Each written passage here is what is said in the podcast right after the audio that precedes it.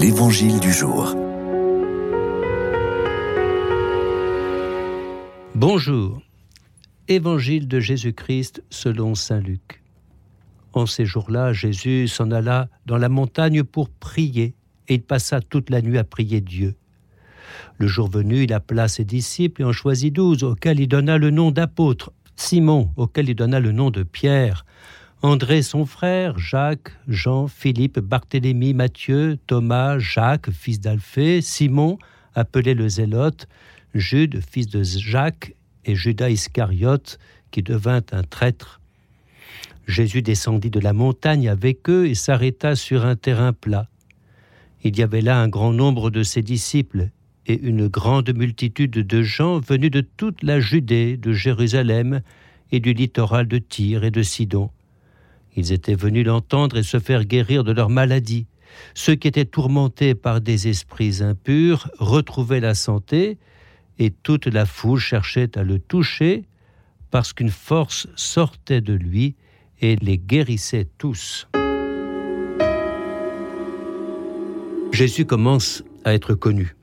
Les signes qu'il a posés, les guérisons, les gestes symboliques, tout cela tout cela le pose en tant que fils de l'homme envoyé de Dieu. Et en ce chapitre 6, cela conduit à une pause. Jésus prie, seul dans la montagne.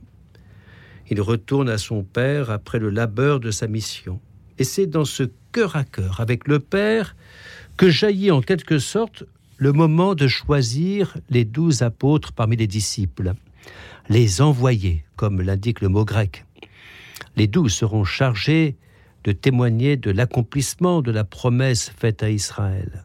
Vous savez que le chiffre 12 évoque les douze tribus d'Israël, non pas pour déposséder Israël, mais pour montrer que du cœur même de son élection, Israël, à travers les apôtres, est invité à devenir d'autant plus témoin du Christ attendu.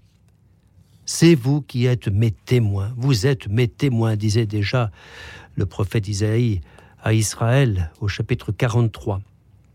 Je ne m'arrête pas trop sur la liste des apôtres et la différence avec la liste de Matthieu.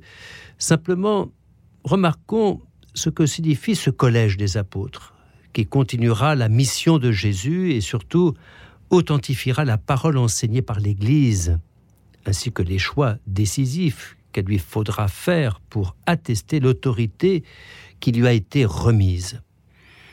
La fidélité au témoignage des apôtres constitue la nature même de l'Église. Bien sûr, il y a un lien entre cet évangile et, euh, les actes des apôtres. C'est le même auteur, c'est l'esprit qui agit. La plaine, dont il est question par contraste, signifie le lieu de la mission. La promesse faite par Dieu à Israël d'être la lumière des nations s'accomplit dans la prédication de Jésus et celle des apôtres à venir.